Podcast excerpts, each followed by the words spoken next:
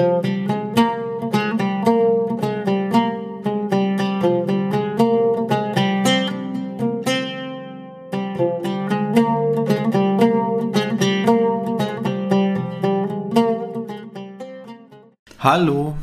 Und willkommen beim Podcast Weißer Wolf. Wir freuen, dass ihr wieder eingeschaltet habt. Beziehungsweise, wenn ihr von unserer Vorstellung kommt, einfach gleich weitergeschalten, geklickt.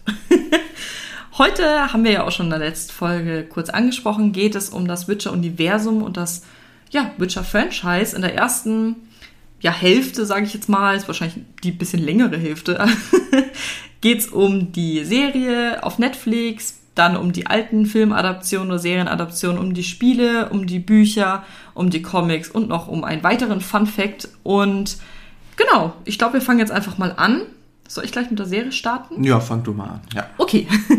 Die meisten von euch wahrscheinlich kennen die Netflix-Serie von Witcher. Die beruht auf den Büchern von, das musst du jetzt aussprechen, weil ich immer Angst habe, dass ich es falsch ausspreche. Okay, äh, ich bin mir jetzt auch nicht sicher, ob es 100% korrekt ist, aber Andrzej Sapkowski. Ja, das klingt auf jeden Fall besser, als ich es aussprechen kann tatsächlich.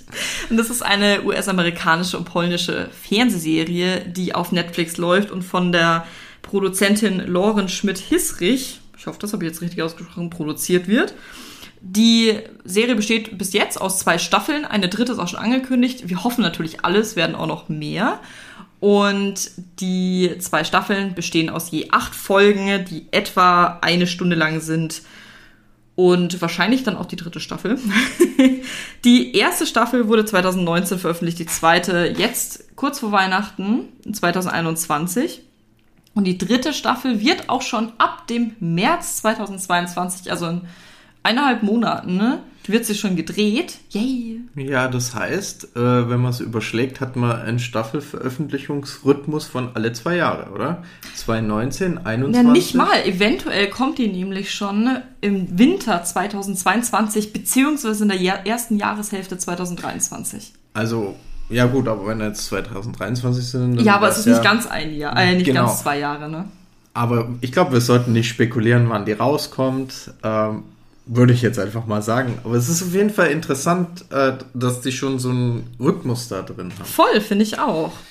Und es ist übrigens nicht, wusstest du, dass es die nicht die erste filmische Umsetzung ist von der Hexer-Saga? Ich wusste das tatsächlich. Nein, sag nur. Wer hätte das gedacht? Ja, denn ähm, es gab schon einen polnischen Spielfilm aus dem Jahr 2001, also schon 20 Jahre, 21 Jahre jetzt schon her, wow, okay. Und eine Se Fernsehserie. Fun Fact, der Film, die zwei Stunden des Films sind eigentlich nur zusammengeschnittene Se äh, Szenen Nein. aus äh, der längeren Serie. Echt jetzt? Deswegen, ja, der Film wurde deswegen, wie soll man sagen, ja, auch sehr harsch kritisiert, weil du kannst dir halt vorstellen, wenn du von einer Serie, ich glaube, wie lang ist die ungefähr? Ich glaube, acht Stunden oder so wird die insgesamt ja. laufen, ja. Wenn du von acht Stunden was zusammenschneidest auf zwei Stunden, dass das halt, nennen wir es, verwirrend ist. das kann ich mir dezent vorstellen, ja. Noch äh, ein letzter Fakt zu der Serie von Netflix. Die erste Staffel basiert auf dem Kurzgeschichtenband Der letzte Wunsch.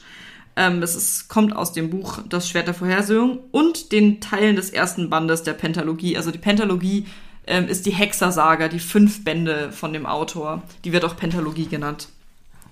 Genau. Und ähm, ich habe auch hier aufgeschrieben, was vielleicht ganz interessant ist, drei Handlungsstränge auf unterschiedlichen Zeitebenen. Und das ist übrigens für Erstgucker und vor allem Leute, die sich nicht mit Witcher-Universum auskennen, wie ich auch zu Beginn, echt sehr, sehr verwirrend. und die laufen parallel und führen dann irgendwann auch zusammen. Meistens natürlich dann am Staffelende. Also das war in der ersten Staffel und in der zweiten Staffel natürlich auch so. Genau. Und es ist auch, das kann man auch noch dazu sagen, es wurde auch als sehr positiv aufgefasst von Witcher-Fans, glaube ich, kann man so sagen, dass es auf den Büchern basiert und nicht auf den Spielen. Weil die Bücher natürlich auch nochmal tiefer ins Detail gehen, auf eine andere Art und Weise. Vielleicht nehme ich das gleich als, als Überleitung mit auf, ähm, Für die Spiele? um die Spiele zu ja, erwähnen. Sehr gerne. Also vor allen Dingen auch in der, in der Abgrenzung zu den Büchern. Also was man halt vielleicht generell, wenn man sich dafür interessiert, immer im Hinterkopf halten muss, ist, dass wenn ich mir ein, ein Spiel anschaue, habe ich natürlich andere Voraussetzungen, wie wenn ich jetzt zum Beispiel ein Buch lese, weil ich muss ja gewisse Mechaniken einbinden ja. und da funktioniert ja vielleicht nicht alles, was aber in der Geschichte funktioniert. Das stimmt. So, jetzt, was für Spiele gibt es denn überhaupt? Da gibt es einige. Es gibt erstmal drei Teile einer Rollenspielserie, was losgeht mit äh, Witcher 1, also einfach The Witcher, erschien im Jahr 2007 war aber tatsächlich nicht der erste Versuch einer Umsetzung, sondern es gab schon so um die, äh, Ende der 90er, um die 2000er Wende schon eine polnische Firma, die sich versucht hat an einer Spieleumsetzung, was auch darauf basieren soll, aber das ist nie äh, wirklich veröffentlicht worden. Und dann kam eben später die Firma CD Projekt Red ins Spiel. Auch eine polnische Firma. Auch eine polnische Firma. Das finde ich übrigens richtig cool, dass es tatsächlich aus dem Land auch kommt, wo die Bücher eben herkommen. Genau, die haben sich ähm, die Lizenz vom Autor, von dem Andrzej Sapkowski, geholt für äh, 8000 Euro ungefähr Nein. umgerechnet für den ersten Teil. Und sie hatten, das ist vielleicht doch ein bisschen Trivia, aber sie hatten dem Autor eine Gewinnbeteiligung vorgeschlagen für alles, was sie eben auf Basis äh, dieser IP, nenne ich es mal, veröffentlichen. Mhm. Und er hat es ausgeschlagen, Nein. weil er nicht glauben konnte, dass das erfolgreich wird. oh, das ist so bitter. Ja. Aber ich würde es ja trotzdem annehmen, weil du kannst ja eigentlich nichts verlieren, das ist nee, schon genau, richtig. das habe ich auch gerade gedacht, ja. Aber es war dann tatsächlich so, ich bin mir jetzt nicht ganz genau sicher, wann der Be äh, Rechtsstreit beigelegt wurde, aber es gab einen Rechtsstreit zu dem Thema, weil natürlich die Spiele insgesamt super erfolgreich ja. wurden. Vor allem der dritte Teil ja. war dann wirklich ein weltweiter Hit. Ja. Genau. Und da wurde dann auch nochmal nachverhandelt und es gab dann eben aber eine außergerichtliche Einigung das zwischen dem gut. Autor und dem Spielestudio. Genau. Und ja, also jetzt haben wir schon angesprochen, es gibt drei Teile, die, sag ich mal, im Bereich der Rollenspiele angesiedelt sind. Mit, also der zweite Teil ist äh, Witcher 2, Assassin of Kings und der dritte Teil ist Witcher 3, The Wild Hunt oder die wilde Jagd. Genau, und der dritte Teil ist eben damit also die anderen waren auch schon gut und auch kommerziell ja, aber der andere erfolgreich. War ja ein weltweiter Erfolg. Genau, aber der dritte Teil war einfach ein absoluter Durchbruch, weil der ist auch so geil. Genau, weil also der vermischt halt zwei sehr wichtige Sachen. Und zwar zum einen hast du ein sehr, sehr gutes Spiel, was auch von den Kritiken sehr stark gelobt wurde, mhm. was auch das, den Bereich der Open-World-Rollenspiele nochmal auf ein ganz anderes Niveau mhm. gehoben hat. Und nicht nur, sag ich mal, technisch gut ist, sondern auch kommerziell unfassbar erfolgreich. Und so schön. War auch, ne? und tatsächlich auch immer noch ist. Also ich glaube, wir können hier Empfehlungen geben. Es ist auch heute noch ein Spiel, was man... Es ist so gut, wirklich. Genau. Und jetzt gerade gibt es ja auch noch mal einen Aufwind durch die Serie. Also darf man nicht vergessen, auch mit den Büchern, wo ich später auch noch sagen. Also es wird sogar nochmal ja. neu veröffentlicht. Also es soll ja, jetzt dann krass. für die neuesten Konsolen, also die Xbox Series X und die PlayStation 5, ähm, glaube im Laufe des Jahres 2022, glaube in der zweiten Jahreshälfte, nochmal neu erscheinen. Natürlich dann mit aufgewerteter Grafik und so weiter. Ja, man kann es natürlich nicht nur auf Konsole spielen. Also genau, also ursprünglich auf PC. Okay. Ähm, aber ist eigentlich auch der, der Kernbereich gewesen. Ja, mir macht es am Computer mehr Spaß, dir an der Konsole wahrscheinlich. Hat beides seine Vor- und Nachteile. Das stimmt, ja. Es ist, glaube ich, einfach Präferenz und wie man sich eben da ein, äh, ja, einfindet. So, okay, jetzt haben wir ein paar Bögen geschlagen, aber vielleicht um es noch abzuschließen, es gibt noch mehr äh, Spielumsetzungen. Also zum einen gibt es seit Juni 2021 ein äh, ja, Spiel für mobile Endgeräte, also ein Mobile Game, was auch auf der Witcher IP, IP basiert. Ähm, ist im Bereich der Augmented Reality Spiele angesiedelt. Vielleicht vergleichbar mit Pokémon Go, also man läuft rum. Es ist halt Pokémon Go mit ja. einem anderen, anderen Universum. ja, so ähnlich. Also es hat schon seine eigenen Kniffe, aber ja, die klar, Idee aber ist praktisch, man hat bestimmte Punkte, wo man hinläuft und du musst dich halt in der echten Welt bewegen und erreichst dann mit deinem Handy praktisch das Ziel. Dann gibt es noch eine Auslagerung, das heißt Gwent. Das ist eigentlich das Mini-Kartenspiel aus Witcher 3. Hat einen eigenen Ableger als eigenständiges Spiel bekommen, auch mit einer äh, Singleplayer-Kampagne da dabei, die krass, Witcher ja. Thronebreaker heißt. Genau, das, das sind so die Spieleumsetzungen. Vielleicht abschließend da dazu noch. Tatsächlich ein äh, Witcher 4 ist äh, bereits bestätigt. Aber man weiß noch nicht, worum es geht. Man weiß nur, dass aber da reden wir dann auch nochmal natürlich separat drüber. Natürlich vor allem über Witcher 3, weil es ein grandioses Spiel ist, aber dann auch vorausschauend, was es in Witcher 4 geht. Ich weiß ja das Ende von Witcher 3 noch nicht. Felix ja schon. Der ist auch schon ganz knapp immer davor, mir das zu spoilern, weil er so ich, aufgeregt ist. Ich kann dir nichts spoilern. Ja, weil es ja verschiedene. Es gibt verschiedene. aber darüber ja. reden wir ja dann mal anders. Weil nicht, dass wir jetzt da irgendwem was spoilern. Ne? Genau, ja. So, dann gehe ich mal weiter. Und zwar gibt es auf Netflix nicht nur die zwei Staffeln von The Witcher, sondern eigentlich ein ganzes Witcher-Universum. Das heißt die Welt von Witcher. Und neben der Serie gibt es auch noch einen Film, einen tollen Film, den ich jetzt glaube schon zum dritten Mal angeschaut habe. Ähm, und zwar The Witcher Nightmare of the Wolf. Äh, ist südkoreanisch-amerikanisch und ist ein das muss ich jetzt vorlesen, weil ich kann mir das nicht. Südkoreanisch-amerikanischer Dark Fantasy Computer Animationsfilm. Ein bisschen lang. und wurde auch von der gleichen Produzentin wie der Serie produziert und vom Studio Mir. Und es ist ein Spin-off und es geht um einen meiner Lieblingscharaktere und zwar um Wesemir. Das ist Geralds Mentor und ja, so Vater, Onkel, das ja ganz enge Beziehung und da geht es um seine Geschichte, wie ist Wesemir überhaupt zum Hexer geworden und dann halt natürlich auch dort ein bisschen um die Welt. Ja, man erfährt auch noch ein paar Hintergrundgeschichten mhm, ja. zur, also zum über die Hexe auch viel. Ja, ja ich, ist schwierig das jetzt zu erklären, weil wir wollen jetzt nicht unabsichtlich irgendwas spoilern. Aber ist sehr sehr sehenswert. Es ist natürlich auch wie alles im Witcher-Universum ein bisschen brutal, aber es ist einfach als Animationsfilm richtig geil, muss man ehrlich sagen. Genau. Dann gibt's noch ähm, die Making-ofs von Witcher für Staffel 1 und Staffel 2. Da ja, erfährt man einfach natürlich, wie es behind the scenes ist. Dann gibt's noch was, was ich sehr liebe, und zwar das Kaminfeuer von Ker Mohan.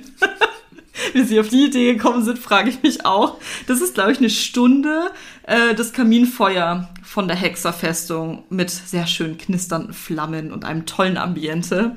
Ähm, hat jetzt natürlich jetzt nicht so wahnsinnig, äh, ist jetzt nicht so spannend, ne? Das ist eine Stunde Feuer, aber ist auf jeden Fall ganz lustig. Dann gibt's noch die Entstehung der Folgen, wo es von der Serienschöpferin ähm, ja, die einen halt mitnimmt, wie die Kulissen entstanden sind und die Geschichten. Dann gibt es noch ein Season 1 Recap und ähm, Character of the Continent. Und dann noch was, was ich sehr liebe und was ich richtig, richtig toll finde, dass sie das umgesetzt haben. Und zwar, ja, ähm, Bestiary, ich weiß nicht, wie man es auf Englisch ausspricht, ehrlich gesagt, ähm, einfach das Bestiarium. Da geht es um die Wesen und ihre mythologischen Hintergründe, die Folkloren, die Geschichten. Es sind ja viele aus dem slawischen Bereich, ähm, natürlich auch, weil er ja auch aus Polen kommt und dementsprechend da mit den Folkloren natürlich auch aufgewachsen ist. Und das ist richtig spannend und lohnt sich, also ist sehr, sehr lohnenswert anzuschauen. Genau. Und dann noch ein Ausblick auf 2022, weil ich mich auch schon so freue. Und zwar The Witcher Blood Origin. Es erscheint ich weiß nicht mehr wann genau, 2000, ich glaube im Herbst, oder? Ungefähr. Wahrscheinlich, ja. Mhm. Und es geht, es ist, spielt in einer Elfenwelt 1200 Jahre vor der Ära von Geralt und es geht um die Entstehung der ersten Hexe. Also ein richtig cooles Thema. Sehr sehenswert und vertröstet auch die Zeit dann bis zur dritten Staffel so ein bisschen. Also ein Animationsfilm können sie auch nochmal einspringen lassen, aber. Wäre ich tatsächlich nicht abgeneigt. Äh, die, das so. ist halt echt cool, mal was anderes auch, ne? Genau, es ist einfach auch ja. mal was anderes, hat mir auch sehr gut gefallen und Okay, jetzt wollen ja, wir. sind beide so ein bisschen hardcore begeistert gerade. Nicht zu sehr nee, abschweifen. Wir, nee, wir schweifen jetzt nicht zu sehr ab. Ich äh, mache noch ganz schnell was zu den alten Verfilmungen. Äh, für die, die wurden sehr stark kritisiert. Also überlegt euch, ob ihr die euch anschauen wollt, ähm, weil die wirklich ja nicht nicht gut ankamen. Gibt's Aber du die, hast ja auch schon was dazu gesagt. Ich ja. Ich weiß ich gar meine, nicht, wo es die gibt oder ob man die noch also angucken es, kann. Teilweise findet man die im Internet. Nur das ein bisschen problematisch könnte die Sprachbarriere sein, weil die natürlich auf Polnisch produziert sind. Ich möchte jetzt nicht sagen, aber Polnisch ist eine recht komplexe Sprache zum Lernen. Das heißt, da werdet ihr euch schwer tun. Es gibt manchmal mit englischem Untertitel. Mhm. Aber es ist nicht, nicht ganz so einfach. Das ist einfach eine, ist tatsächlich, das ist. Aber es war die erste Verfilmung und deswegen ist sie nennenswert. Und tatsächlich, der Komponist von der Filmmusik hat dann posthum auch den polnischen Filmpreis für seine Filmmusik erhalten und das finde ich sehr schön. Genau. Dann kommen wir jetzt zu dem, was auch, wo wir beide gleich eigentlich mit eingestiegen sind, zu den Büchern. Und zwar gibt es zwei Kurzgeschichtenbände, das letzte, der letzte Wunsch und das Schwert der Vorhersehung. Und dann gibt es eben das, äh, die Gerald-Saga, die Pentologie. Das sind fünf Bücher, die gibt's auch mittlerweile richtig in so einem richtig geilen Cover und äh, werden auch gerade sehr viel gekauft. Die sind jetzt gerade auch wieder richtig äh, teilweise ausverkauft und beliebt, was ja auch natürlich verständlich ist. Und dann gibt es auch noch mal eine Erzählung und eine zweite Vorgeschichte zur Hexersaga, die man aber aufgrund von Spoilergefahr eher am Ende lesen sollte, obwohl sie zeitlich davor spielt. Das kann ich schon mal so vorweg sagen. Aber die Bücher lohnen sich auf jeden Fall zu lesen, macht auch richtig Spaß und man kriegt einfach einen ganz anderen Einblick als in den Spielen und in den Serien. Das ist die cool, diese Mischung aus Spiel, Serie, Bücher, Film, was auch immer noch alles. Oder wenn man Polnisch kann, auch von den früheren ja. Verfilmungen und den Comics.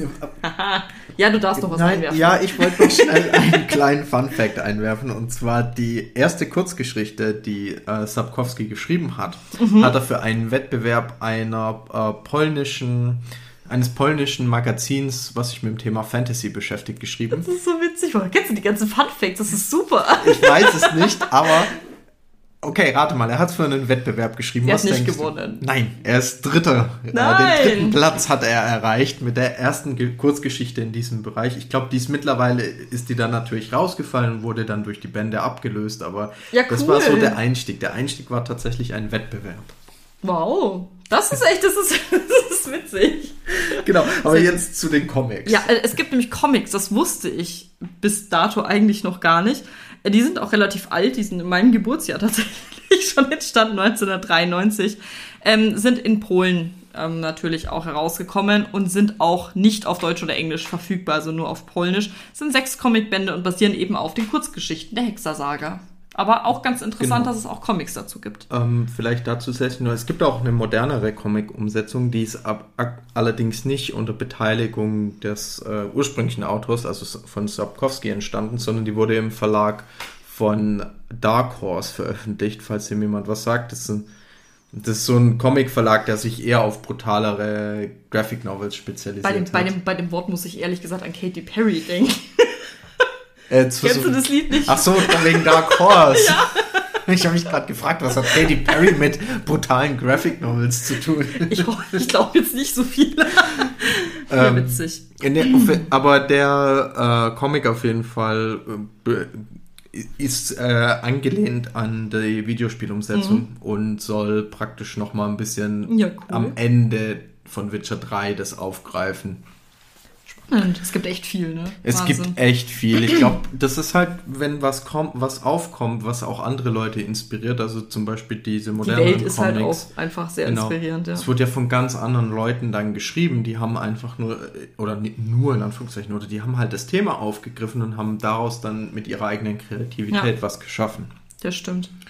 Und jetzt habe ich noch einen weiteren Fun Fact, was Felix vorher auch nicht wusste, was mich freut, dass ich ihn einmal mit was überraschen konnte, bevor wir dann auch tatsächlich zu den Königreichen direkt gehen und zum Kontinent. Und zwar wurde im September 2016 eine Briefmarke von der polnischen Post mit einem Motiv von Gerald von Riva. Der ist, ein Artwork vom Chefdesigner. Und ähm, die wurde gedruckt. 180.000 Mal gibt's die. Es ist eine, ja, begrenzte, ne? Ähm, also begrenzte Stückzahl. Eine Sonderauflage. Und was das, danke, ja, das Wort ist mir voll entfallen. Und was das richtig cool ist, die leuchtet im Dunkeln. das ist so geil. Das ist fluoreszierendes Papier. Und äh, Gerald leuchtet dementsprechend im Dunkeln und das finde ich super. Der Wert der Briefmarke liegt bei 6 Slotti, ungefähr 1,39 bei uns jetzt Euro. Und man kann sie gerade übrigens, falls jemand Interesse hat, ich habe sie auf Ebay von für 15 Euro gesehen. Also okay. gar nicht so teuer. Ich finde, die sieht ganz cool aus. Ist bezahlbar. Ob ja. sie noch leuchtet, das weiß ich nicht, aber Genau. Also ich finde die Idee einfach geil. Die Idee finde ich auch mega cool. Und was das auch zeigt, ist äh, die Bedeutung im Auch für Polen. das Land, ja. Genau. genau. Ja, ähm, klar, allein durch das Spiel. Ne? Aber ja. Jetzt haben wir mal drüber gesprochen, was gibt es denn überhaupt an, sag ich mal, Produkten ja, in ja, dem doch, Bereich. Produkten passt, ja. Jetzt kann Universum aber natürlich auch heißen, worum geht's denn? Also über was reden wir denn im also wo, wo spielt, spielt das? das? Genau. ähm, ich würde ja gerne den Namen des Kontinents nennen, aber der hat einfach keinen Namen. das ist so geil. Ich habe ich hab den versucht rauszufinden, weil ich mir dachte, ach komm, der muss doch irgendeinen Namen haben. Nein. Und auch das Lustige ist, der Autor, bitte sprich ihn nochmal aus. Sapkowski. Ja, danke. Das tut mir so leid, ich lerne es noch. Ähm, der hat nicht mal eine Karte angefertigt zu dem Universum und das finde ich irgendwie schon krass. Also, keine Ahnung, Tolkien, ähm, Martin haben ja alle ihre Karten zu ihren Fantasy-Welten gemacht. Ähm, er nicht. Die erste Karte entstand dann in Zusammenarbeit mit ihm, aber nicht von ihm alleine selbst. Und die wurde dann auch nicht in die Bücher erstmal übernommen. Das finde ich auch ganz interessant. Ähm, und die Welt besteht aus den nördlichen Königreichen, aus den südlichen Bereich des Kontinents und dann noch aus Sangweba. Das ist, das ist fernab und es ist noch was sehr Mysteriöses. Also es ist nichts, wo man jetzt super viel erzählen kann. Aber die wichtigsten sind eigentlich eben die nördlichen Königreiche und südlich, da ist halt vor allem Nilfgaard, das Nilfgaard-Imperium. Kaiserreich. Ja, aber ich meine Imperium in dem ja. Fall, weil sie ähm, imperial alles ausbreiten. Genau. Sie wollen halt alles um sich rum übernehmen. Also in den Geschichtszweigen spielt, dreht sich halt hauptsächlich um die nördlichen Königreiche ja. und Nilfgaard, die sind Im, bekannt. Witcher, Im Witcher 3 zum Beispiel sind wir eigentlich auch nur in den nördlichen Königreichen, auch nur in zwei, dreien, vor allem dreien genau. unterwegs. Also generell sagen wir mal so, der, die, die Welt hat da noch Bereiche, von denen wir nichts wissen, weil da die Geschichte nichts aufgegriffen ja, oder, hat. oder so, so Bereiche wie die, jetzt muss ich, äh, Wüste Korat zum Beispiel, wo Siri mal gelandet ist mit einem Portal, aber wo sonst keiner eigentlich drin ist, weil die so gefährlich ist. Also es gibt schon Bereiche, die groß sind, aber halt auch noch relativ unentdeckt, weil sie einfach ja, ein bisschen unmenschlich sind, sage ich jetzt mal. Genau. Ähm, die nördlichen Königreiche, möchtest du dazu was sagen, welche es da gibt? Ähm, ja, also die bekanntesten, das kann ich gleich mal sagen, sind Redanien, Temerien, Sintra und Ketwen und Kovir und Povis. Ja, wohl wahrscheinlich eher nur Ketwen, Sintra, Redanien und Temerien. Mhm. Ähm, also von den Namen her die bekanntesten. Ketwen kennt ihr vielleicht, da liegt Kermoen, also die bekannte Hexerfestung. Und ansonsten sind noch ähm, Teil der Hauptkönigreiche sind noch Erdin, Kovir und Povis, Lyrien und Rivien. Rivien kennen wir ja auch vom Beinamen von Gerald, wo der übrigens nicht herkommt. Spoiler. Aber das kommt dann in der Folge von Gerald dann. Und äh, sag doch mal, wie die kleineren Königreiche heißen. Das darfst du auch gern vorlesen. Ich kann okay. die auch nicht auswendig. Also die kleineren Königreiche sind Sodden, Werden, Sidaris, Brugge, Kerak, Heng Hengfors Bündnis, Kangorn, Craden, äh, Maleore, und die Skellige-Inseln. Die ja sehr beliebt bei Felix sind, weil die so einen geilen Wikinger-nordischen Touch haben. Ja, und in denen verbringt man tatsächlich im äh, Witcher 3 Videospiel relativ viel Zeit. Ja, das stimmt. Das stimmt. Ja, und dann haben wir, wie gesagt, noch Nilfgaard. Ähm, das liegt halt südlich und da gibt es dann auch noch die Wüste Korat, Serikanien und das Hagland. Also die liegen jetzt nicht südlich, aber die liegen auf dem Kontinent. Genau. Und das ist so quasi die Welt. Ich kann ja auch mal eine Karte mit verlinken, vielleicht in den Show Notes, damit man so einen groben Überblick hat. Wie gesagt, es gibt keine offizielle Karte, sondern nur viele gezeichnete Karten. Ich glaube auch der, welcher ist das? Welcher Verlag hat die Bücher? DTV oder so? Die haben auch eine Karte dazu gezeichnet in den Büchern jetzt. Aber es gibt jetzt keine offizielle, aber wir können euch auf jeden Fall eine mit reinnehmen, dass man schon mal so einen Überblick kriegt, wo wir uns überhaupt aufhalten. Genau. Und ähm, das ist so die geografische Einordnung. Thematisch haben wir so, ähm, Sapkowski hat sich eben, du hast es vorhin kurz angesprochen, von eher slawisch orientierter mhm. Mythologie oft in, in inspirieren lassen. Und nordisch. Und nordisch. äh, was es für uns heißt, ist, oftmals erkennen wir manche Märchen oder sowas wieder in den ja, Zusammenhängen. Ja, das ist richtig cool. Er hat auch oftmals äh, mit einem Augenzwinkern oder humoristisch auch andere Verweise eingebaut, zum Beispiel auf die moderne Welt oder vielleicht auch Märchen, die so nichts damit zu tun haben. hm, ich weiß jetzt nicht, ob wir eins nennen sollten, ob das vielleicht schon ein Spoiler wäre. Flüster mir ins Ohr, komm, dann kann ich entscheiden. Schneewittchen.